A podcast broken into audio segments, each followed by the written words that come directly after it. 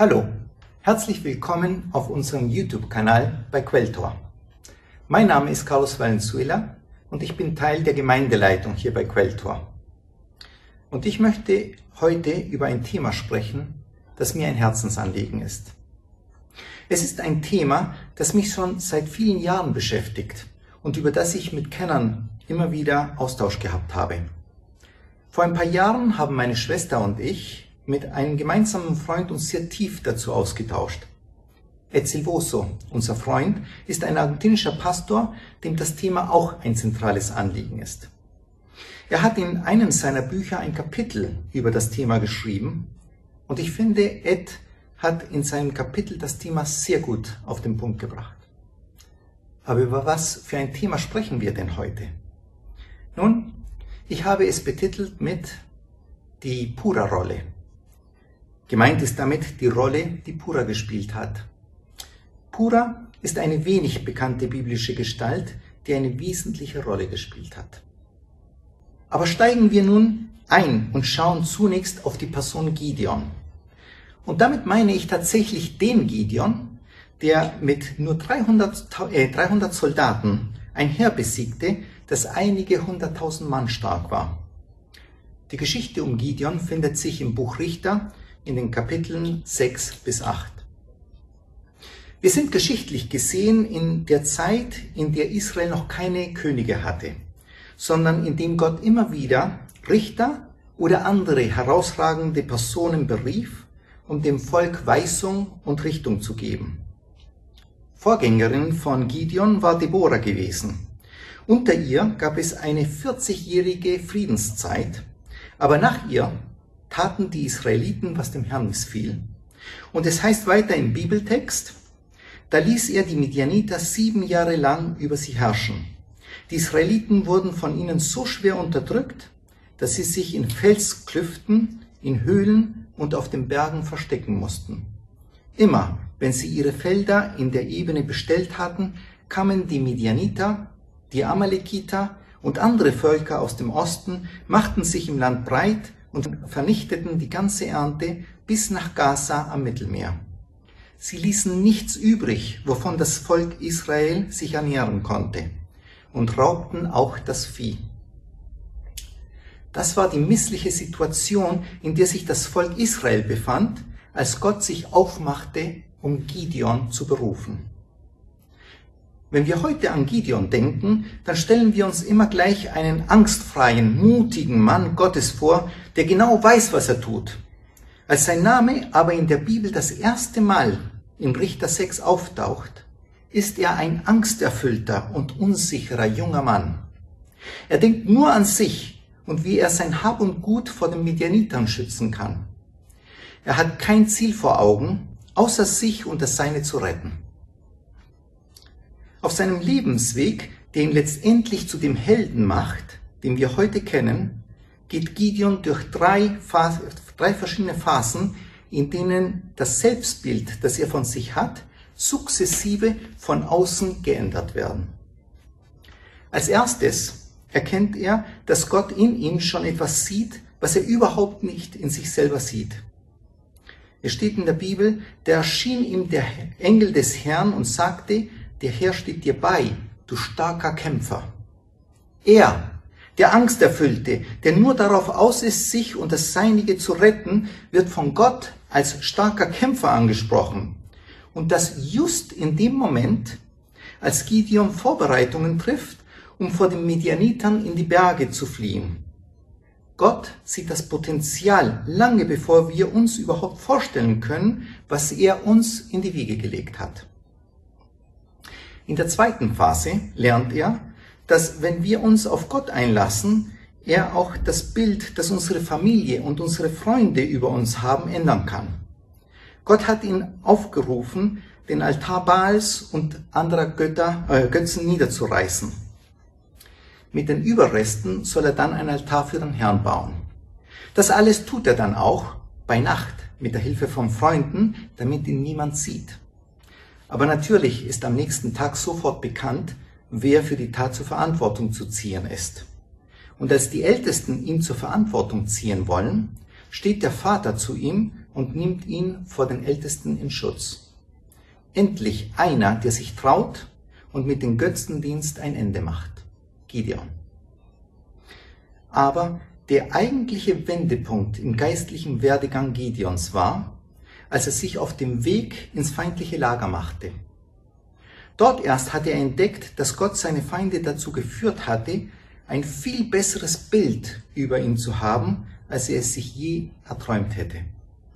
Erst im Feindeslager, aus seinem Versteck heraus, von dem er die feindlichen Soldaten mit schlotternden Knien beobachtete, hat er gehört, wie diese beschrieben haben, dass Gott sie in die Hände Gideons ausgeliefert hatte. Der entscheidende Moment auf dem, auf dem Lebensweg Gideons von einer ängstlichen jungen Person zu einem mächtigen Mann Gottes, dessen Name für uns heute als ein Symbol für Mut und innere Stärke steht, war dieser Gang ins feindliche Lager. Es war die eine Aufgabe, die er trotz seiner Ängste umsetzte, weil Gott ihm das so gesagt hatte. Allerdings hatte Gott ihm eine Wahlmöglichkeit gegeben, mit seinem Diener namens Pura zu gehen, wenn er angsterfüllt sei. Das ist die einzige Stelle in der Bibel, in der Pura erwähnt wird. Aber die Rolle Pura zu spielen, die Rolle, die Pura zu spielen hatte, war die entscheidende Rolle. Ohne Pura hätte es nie den Gideon gegeben, wie wir ihn heute kennen. In Richter 7, Vers 9 sagt der Herr zu Gideon, Mach dich auf, geh in das feindliche Lager hinab, denn ich habe es in deine Hand gegeben. Und wenn du dich fürchtest, hinabzugehen, so geh mit Pura, deinem Diener, denn du wirst hören, was sie reden, und danach werden deine Hände erstarken. So ging er mit Pura, seinem Diener, weil er sich fürchtete. Gottes Anweisung an Gideon lautet, geh in das feindliche Lager und deine Hände werden erstarken. Sein Erstarken folgte erst, nachdem er sich in das feindliche Lager aufgemacht hatte. Halten wir kurz inne, um besser zu verstehen, was es ist, was Gott hier von Gideon erwartet. Da unten wartet ein Berufsheer mit 300.000 schwer bewaffneten feindlichen Soldaten, die nur darauf warten, das kleine Israel wegzuputzen. Soldaten, die sich damit rühmen möchten, das Kopfgeld auf Gideon zu erhalten. Was für eine Anspannung, was für eine Angst. Vor allem für einen Mann wie Gideon, der von Haus aus ängstlich ist. Und so lesen wir in der Bibel, dass er aufgrund seiner Angst seinen Diener Pura mitnahm. Puras Gesellschaft auf dem Weg hat ihm ohne Zweifel den Mut gegeben, den er brauchte, um zu gehen. Und das war zwingend notwendig, damit Gideon im feindlichen Lager das hören könnte, was ihm die Hände erstarken lassen würde. Und nicht nur seine Hände, es würde auch seine 300 Soldaten Armee erstarken, um den Feind zu besiegen und zu dem Helden zu werden, den wir heute kennen. Nun, im Angesicht dessen, dass tausende feindliche Soldaten auf der anderen Seite stehen, ist die nette Geste, seinen Diener dabei zu haben, eigentlich lächerlich. Aber in diesem Fall hat es einen entscheidenden Unterschied ausgemacht, Pura dabei zu haben. Warum? Vier Gründe fallen ins Auge. Erstens, Pura war älter. Man geht davon aus, dass als Gideon geboren wurde, sein Vater ihm Pura zur Seite stellte, um ihn zu betreuen und ihn dann später als heranwachsenden Jugendlichen, als Mentor oder eine Art Lehrer ihn zur Seite zu stellen. Das meiste, was Gideon wusste, hat er wahrscheinlich direkt oder indirekt von Pura gelernt. Zweitens, Pura hatte von daher mehr Lebenserfahrung. Er hatte Gideon seit seiner Geburt, Geburt begleitet und kannte Gideon wahrscheinlich besser, als Gideon sich selber kannte. Interessanterweise sagte Gott auch nicht, er solle sich irgendeinen Begleiter mitnehmen, sondern er gab ihm genau diesen einen Namen, den er sehr gut kannte. Drittens, Pura war loyal. Nachdem er dem Gideon so nahe stand, wusste er natürlich um die Ängste und Schwächen von Gideon. Aber er hat dieses Wissen für sich behalten. Wahrscheinlich war er der Mann, der die Männer ausgewählt hat, um Gideon zu helfen, die Altäre der Götzen zu zerstören. Sicherlich hat er versucht, in einer möglichst positiven Art und Weise die Männer davon zu überzeugen, dass sie dies in der tiefen, in der tiefen Nacht machen würden, ohne Gideon bloßzustellen, weil dieser Angst hatte, es am helllichten Tag zu machen. Pura hatte einen tiefen Einblick, was die Unsicherheiten Gideons betraf aber er war ihm loyal und hat ihn nie vorgeführt oder beschämt. Er war älter, erfahrener und loyal. Drei sehr wertvolle persönliche Eigenschaften. Aber der vierte Charakterzug zeichnet Pura in einer einzigartigen Weise aus. Er wusste, dass an dem Tag, an dem der Schlachtruf für den Herrn und für Gideon gerufen werden würde, sein Name nicht dabei sein würde. Und später, wenn der übernatürliche Sieg ausgerufen und Gideons Name in der, Ruhmeshalle aufgenommen werden würde, dass Gideon die Chance hätte, für den Sieg die ungeteilte Würdigung und Ehre zu bekommen. Es wäre ja eigentlich völlig in Ordnung gewesen, für den Sieg, äh, für den Herrn, für Gideon und für Pura zu rufen weil Pura mit ins Feindeslager gegangen war und Risiken mitgetragen hatte. Aber es war ihm recht, keine Anerkennung zu bekommen. Ich kann mir vorstellen, wie er sich gefreut hat zu sehen, wie Gideon, sein Schützling, gefeiert und mit Anerkennung überhäuft wurde. Wir haben hier einen, jemand, der älter war, über mehr Erfahrung verfügte, sich loyal äh, verhielt und sich völlig bewusst war, dass ein junger Schützling, dessen Schwächen er zu gut kannte, alle Anerkennung zuteil werden würde. Kein Wunder, dass Gideon gerade ihn als Begleitperson ins feindliche Lager mitgenommen hat. Wenn wir uns das bisher Gesagte vor Augen führen, wird uns klar, was für ein wunderbares Geschenk Pura für Gideon gewesen sein muss. Wir alle brauchen einen Pura, einen Mentor, eine ältere, erfahrene, loyale Person, die unsere Schwächen kennt und doch sie nicht preisgibt, weil sie das brachliegende Potenzial in uns sieht. Ein Purer ist jemand, der uns stark nennt, wenn wir uns schwach fühlen und, weil er das Potenzial in uns sieht, uns als Kämpfer anspricht, selbst dann, wenn wir gerade Pläne schmieden, wie wir uns um den Kampf drücken können. Eine Person, die diese Eigenschaften verkörpert, wird uns sicherlich das Selbstvertrauen schenken, das wir brauchen, um in das Lager des Feindes zu gehen. Eine Person, die sich darüber von Herzen freut, wenn wir uns von einem unsicheren Menschen zu einem zuversichtlichen Leiter verwandeln. Jemand, der zufrieden ist, wenn wir all die Anerkennung kriegen, auf die er eigentlich einen Mitanspruch gehabt hätte. In dem hart umkämpften Wettbewerbsumfeld, in dem wir heute leben, und damit meine ich nicht nur die freie Marktwirtschaft da draußen, in der teilweise ein hemmungsloser Verdrängungswettbewerb herrscht. Aber auch in unseren Gemeinden brauchen wir Mentoren, die eine pure Rolle übernehmen. Dies brauchen insbesondere Visionäre. Visionäre sind Menschen, die Möglichkeiten für unsere Zukunft klar sehen, die andere zunächst gar nicht erkennen können und folglich von ihren Gleichaltrigen missverstanden werden und abgelehnt werden, vielleicht sogar von der Gemeindeleitung argwöhnisch beäugt und abgeschrieben werden. Im Alten Testament sehen wir so jemanden, Josef.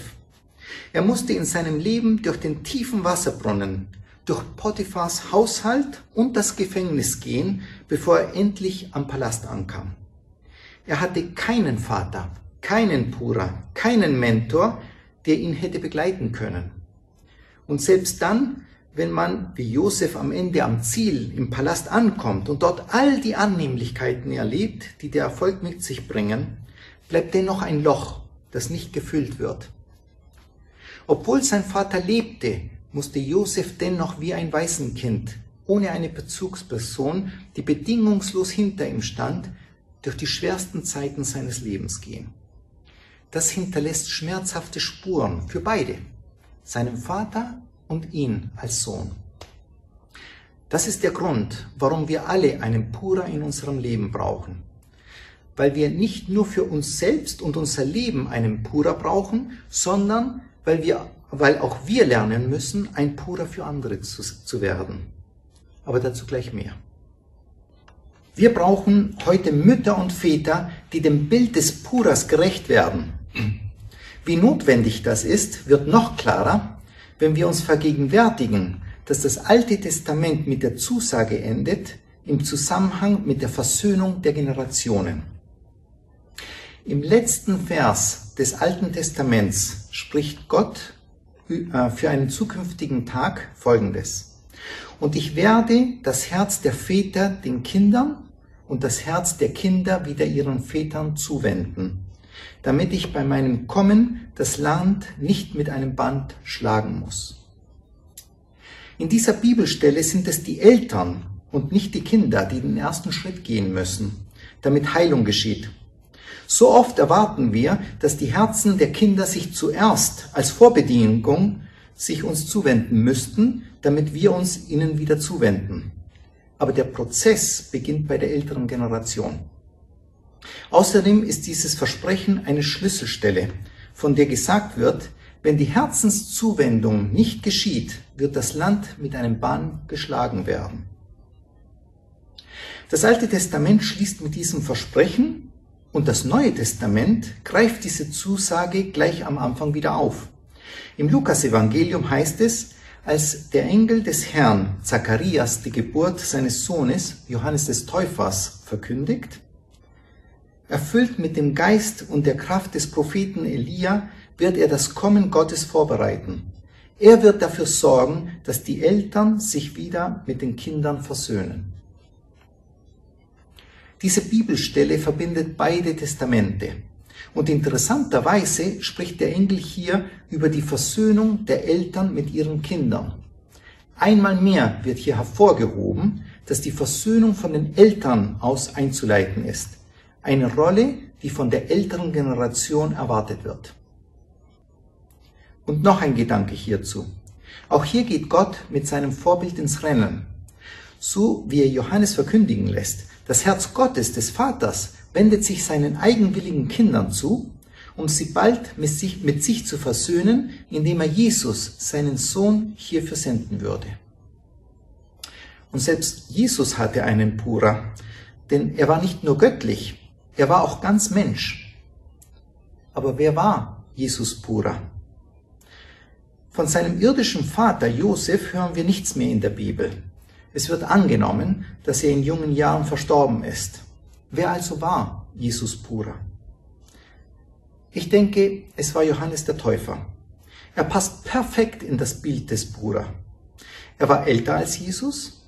Auch wenn der Altersunterschied nicht allzu groß war, war er dennoch älter. Er hatte auch mehr Erfahrung im Predigtdienst und war auch der, der Jesus taufte. Und er war Jesus absolut loyal. Als er Jesus vorbeigehen sah, verkündigte er voller Begeisterung, seht, da ist Gottes Opferlamm. Und Johannes hat auch nicht seine Jünger davon abgehalten, ihn zu verlassen und sich Jesus anzuschließen. Er wusste, seine Schultern waren vorgesehen, die Plattform für Jesus zu werden, von der Jesus aus seinen Dienst starten würde. Als die Jünger Johannes die das alles nicht begriffen, äh, ihn danach fragten, was vor sich gehe, antwortete er ihnen, Christus soll immer wichtiger werden und ich will immer mehr in den Hintergrund treten. Die Jünger von Johannes haben nicht begriffen, was vor sich ging. Sie haben wahrgenommen, dass Jesus immer mehr Zulauf erhielt und die Massen bei ihm, bei ihnen ausblieben. Lasst mich vorlesen, wie Johannes als Pura geantwortet hat. Eines Tages gingen einige Jünger von Johannes zu ihm und berichteten ihm, Rabbi, der Mann, der damals am anderen Jordanufer zu dir kam und auf den du die Menschen hingewiesen hast, der tauft jetzt selber. Alle Leute gehen zu ihm, anstatt zu uns zu kommen. Doch Johannes erwiderte, ihr selbst könnt doch bezeugen, dass ich gesagt habe, ich bin nicht der Christus, der von Gott versprochene Retter. Ich soll ihn nur ankündigen, mehr nicht. Jesus soll immer wichtiger werden und ich will immer mehr in den Hintergrund treten. Am wichtigsten aber ist die Freude, mit der Johannes seine Aufgabe als Pura sieht. Er sagt, ich zitiere, meine Freude könnte nicht größer sein. Und das alles zu einem Zeitpunkt, an dem sein Dienst, Johannesdienst und sein Bekanntheitsgrad den absoluten Höhepunkt erreicht hatte. Aber er geht zur Seite. Jesus soll immer wichtiger werden, während er in den Hintergrund tritt. Und als der Moment gekommen war, hat er nicht zurückgezückt, um sein Leben zu retten, sondern er ist seinen Weg zu Ende gegangen, im Wissen, dass der Dienst Jesu weitaus größere Höhen erreichen würde. Wie Jesus brauchen wir, auch wir einen Pura. Um die Welt zu verändern, müssen die Herzen der Menschen sich denen ihrer Kinder in Versöhnung zuwenden, wie Gott es zugesagt hat. Das kann nur dadurch geschehen, dass die, welche die Seniorität haben, sich darauf einlassen und aufopferungsbereit und konsequent Mentor zu sein, um junge Menschen zu ermächtigen. Es muss für die ältere Generation die Antwort auf Gottes Ruf sein, ihre Herzen mit, den, mit der jüngeren Generation zu versöhnen. Eine Versöhnung, die nur Gott wirken kann, weil die Wechselwirkung zwischen Macht und Wertschätzung sehr komplex ist. Im Großen und Ganzen streben ältere Menschen nicht noch nach mehr Macht. Sie sind eher an Ehre interessiert. Im Laufe ihres Lebens haben sie Macht gehabt, Macht aufgebaut und ausgeübt. Selbst wenn sie nur marginal erfolgreich waren, haben sie dennoch Macht kosten können. Sie haben hart gearbeitet, Risiken auf sich genommen und konsequenterweise auch die Früchte dessen geerntet, eine gewisse Macht ausüben zu dürfen. Nun, im fortgeschrittenen Lebensalter oder im Lebensabend wünschen sie sich zunehmend Ehre von den Menschen, die sie umgeben. Vor allem von den Jüngeren wünschen sie sich Ehre, denn der Weg in die nachfolgenden Generationen führt immer über die Jüngeren. Das Problem ist, dass Ehre nicht etwas ist, was man kaufen, befehlen oder gar machen kann. Es ist eine zarte Gabe, die einzig freiwillig von anderen geschenkt werden kann. Man kann es nicht erzwingen. Leider ist es so, dass wenn ältere Menschen die Ehrerbietung, nach der sie sich sehnen, trotz herausragender Leistungen oder vielleicht gerade wegen diesen, wenn sie das nicht kriegen, sie sich umso fester an die Macht krallen, die sie haben. Und somit beginnt eine destruktive Abwärtsspirale. Auf der anderen Seite stufen jungen Leute Macht höher ein als Ehre. Mangels Erfahrung darüber, wie komplex und ungewiss das Leben ist, tendieren sie dazu, sich zu überschätzen. Vor allem, wenn es darum geht, was sie in ihrem Leben erreichen wollen. Während die ältere Generation in ihrem längeren Leben auch Negativerfahrungen gemacht haben, weil sie hier und dort persönlich gescheitert sind, orientiert sich die junge Generation noch an ihren Träumen und unerprobten Idealen. Sie gehen irrtümlich davon aus, dass Ehre von Dritten nicht so wichtig ist wie ihre Selbstkritik, weil sie noch davon ausgehen, dass ihre Pläne erfolgreich sein werden und sie ein Scheitern nicht in Betracht ziehen. Ehre ist deswegen kein wichtiges Konzept für sie. Wichtig ist ihnen, dass die ältere Generation auf Augenhöhe sie begegnet. Und hierfür brauchen sie Zugang zu Macht und zu Machtstrukturen, über die die ältere Generation verfügt. Wenn dann die ältere Generation ihnen sagt, dass sie nicht reif genug, nicht erfahren genug, nicht ernsthaft genug, einfach noch nicht bereit sind, Verantwortung mit allen Konsequenzen zu übernehmen, dann fühlen sie sich im Stich gelassen, nicht ernst genommen, übergangen. Sie wollen keine schlauen Sprüche hören, Besserwisserei, sondern eine Übertragung von Verantwortung mit allen Konsequenzen. Und so entsteht eine große Kluft zwischen den Generationen, befeuert durch beide Seiten. Die Älteren, die sich verweigern, Verantwortung an die Jüngeren abzugeben, und die Jüngeren, die es ablehnen, den Älteren respektvolle Ehre entgegenzubringen, solange die sich verweigern, sie ernst zu nehmen und auf Augenhöhe zu begegnen. Ich höre es in meinem Kopf. Wenn du mir keine Verantwortung gibst, traust du mir nicht. Und wenn du mir nicht traust, warum sollte ich dir trauen oder dich gar wertschätzen? Und so entsteht eine Kluft zwischen den Generationen, die Gottes Zusage, die Versöhnung der Generationen entgegensteht. Die Lösung, etwas platt gesagt, ist die Kehrseite des Problems. Wenn die ältere Generation, und die Bibel lässt da keinen Zweifel zu, dass es die Älteren sind, die die Initiative ergreifen müssen. Wenn die ältere Generation sich entscheidet, die Jungen zu bevollmächtigen, wie Johannes der Täufer Jesus Platz machte und ihm seine Jünger weiterleitete und dabei verkündete, er ist der Retter, ich bin nur als sein Wegbereiter vor ihm hergesandt. Dann werden die Spannungen, die die Kluft überhaupt möglich machen, verschwinden. Wenn die ältere Generation das Beispiel Puras folgt und mit einem Jüngeren in das feindliche Lager eindringt und dabei auf Namensnennung, Ehre und dergleichen verzichtet, um andere zu stärken, zu ermächtigen, dann wird eine Phase des Befähigens, Begleitens und Mentorings ins Leben gerufen werden.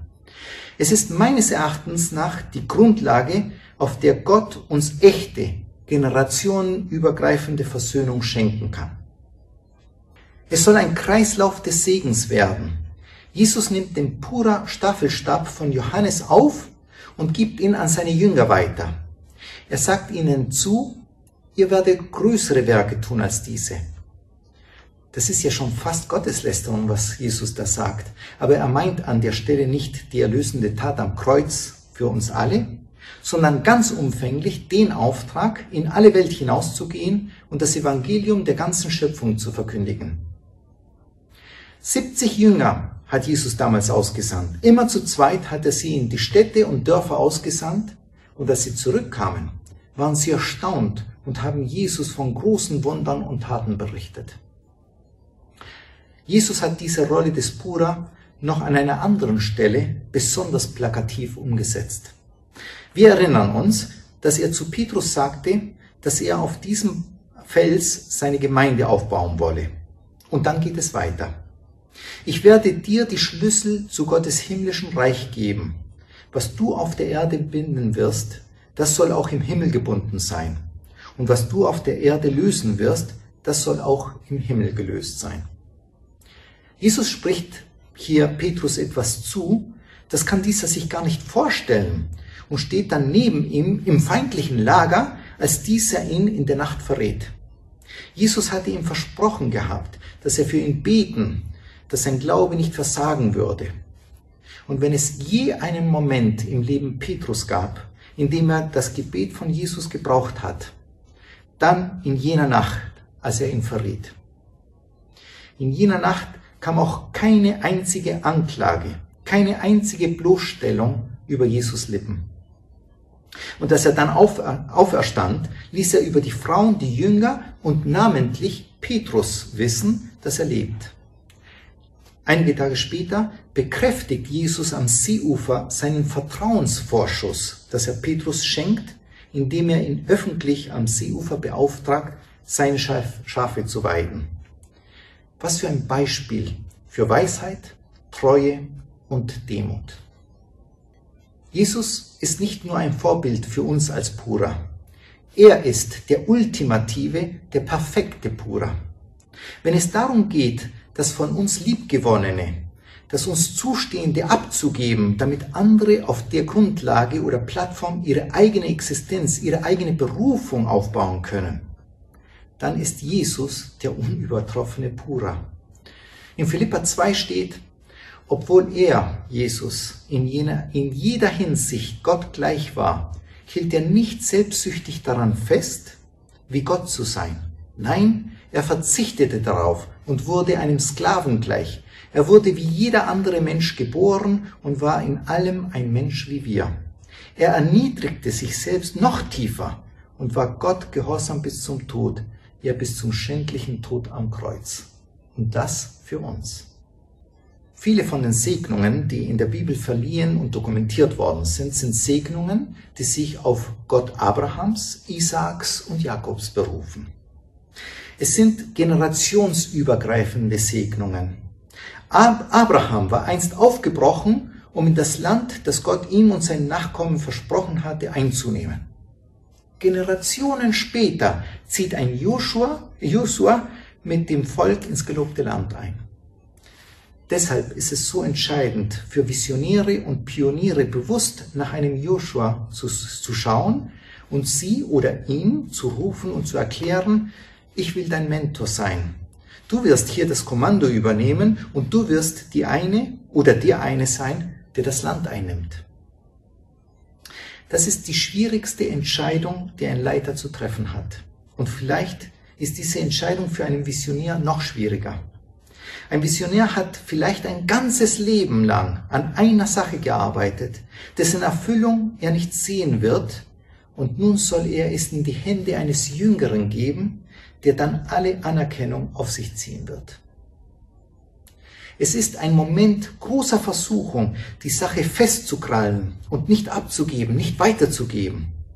Aber der Unterschied ist enorm. Wer es festhält, wird sich ein Monument aufbauen, das über die Zeit zerfällt und die Motten zerfressen.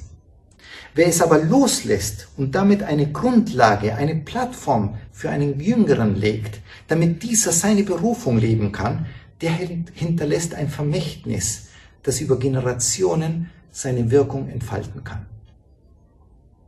Warum ist es so schwierig für den Firmenchef, sein eigenes Unternehmen einem Jüngeren anzuvertrauen? Oder für den Visionär, der eine Gemeindebewegung gestartet hat, einem jüngeren Pastor zu weichen, der weniger Erfahrung hat? Normalerweise, weil sich die meisten ganz tief im Inneren sich selbst sagen, ich glaube nicht, dass die oder der schon dafür bereit sind. Und in den meisten Fällen sind sie es auch nicht. Wenigstens nach menschlichen Maßstäben nicht. Aber wenn ein Purer ihnen zur Seite steht, werden sie es nicht nur schaffen, sondern sie sind die einzigen, die es schaffen können. Die junge Generation wird sich nach dem jungen, neuen Chef richten, nicht nach den alten. Eine neue Generation wird sich nach den ihrigen richten und sie werden neue Herausforderungen meistern müssen, die die vorherigen Generationen nie gesehen haben. Ältere, erfahrene Menschen glauben oft, dass das, was die Zukunft bringt, eine Replika dessen ist, was sie schon erlebt haben, nur größer. Aber darin liegt ein großes Missverständnis. Der Staffelstab muss an die nächste Generation weitergegeben werden, weil es eine neue Schlacht ist. Eine Schlacht für die, die ältere, erfahrene Generation, die junge, vorzubereiten hat aber nicht eine Schlacht, die sie selber schlagen soll. Und schon gleich gar nicht statt der jüngeren Generation schlagen soll. Wir müssen von Jesus lernen und seine Freude über uns entdecken, wenn wir den uns Anbefohlenen ehrlich sagen können, ihr werdet größere Werke tun als wir. Du wirst größere Werke tun als ich. Unsere herausragendsten Leistungen werden entweder die Spitze oder das Fundament sein. Sie können nicht beides sein. Wenn es die Spitze sein soll, dann werden sie unsere persönlichen Höchstleistungen reflektieren, ein Monument dessen sein. Wenn es aber das Fundament sein soll, dann werden sie unser Vermächtnis an die nächste Generation werden, auf der Größeres und Besseres aufgebaut werden kann. Barnabas ist ein gutes Beispiel. Er war einer der angesehensten Leiter der Urgemeinde, als Paulus Christ wurde. Paulus hatte zunächst Schwierigkeiten und zog sich schließlich zurück. Es war Barnabas, der sich aufmachte, nach Paulus zu schauen und unter hohem persönlichem Risiko ihn nach Antiochien brachte. Barnabas hat seine Reputation und seinen Dienst in die Waagschale geworfen, um Paulus die Türen zu öffnen. Barnabas war für Paulus ein Purer der ihm den Weg bereitete, der Apostel zu werden, den wir heute kennen. Was wollen wir hinterlassen? Ein Monument, das über die Zeit zerfällt und in Vergessenheit gerät? Oder ein Vermächtnis, das der nächsten Generation verhilft, ihr volles Potenzial zu leben? Wenn wir die Kontrolle abgeben, um andere zu befähigen, wenn wir die nächste Generation ermächtigen, indem wir ihr unsere Weisheit weitergeben, nicht nur für persönlichen Profit, aber um sie erfolgreich zu machen, ohne eine Anerkennung zu erwarten, dann geben wir ihnen etwas weiter, was wir unmöglich über unser Sterbebett hinaus behalten können. Und wenn wir uns dann auch noch darüber freuen können, dass sie immer wichtiger werden, während wir in den Hintergrund treten, dann haben wir Gottes Herz, wie er sich durch die gesamte Bibel durchzieht, ergriffen. Bist du bereit, ein Purer für die Gideons zu werden, die Gott dir in deinem unmittelbaren Umfeld gestellt hat?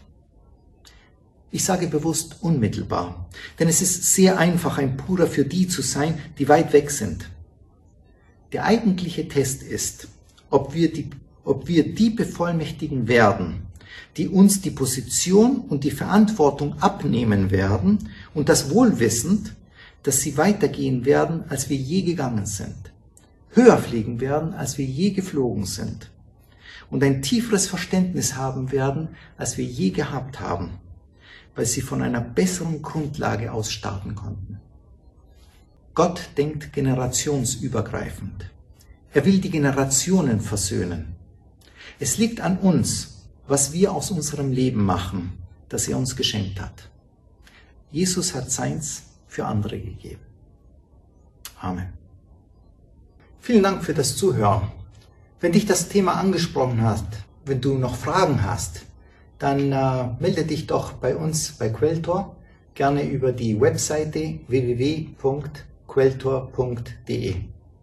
Ich wünsche euch jetzt noch eine gute Woche.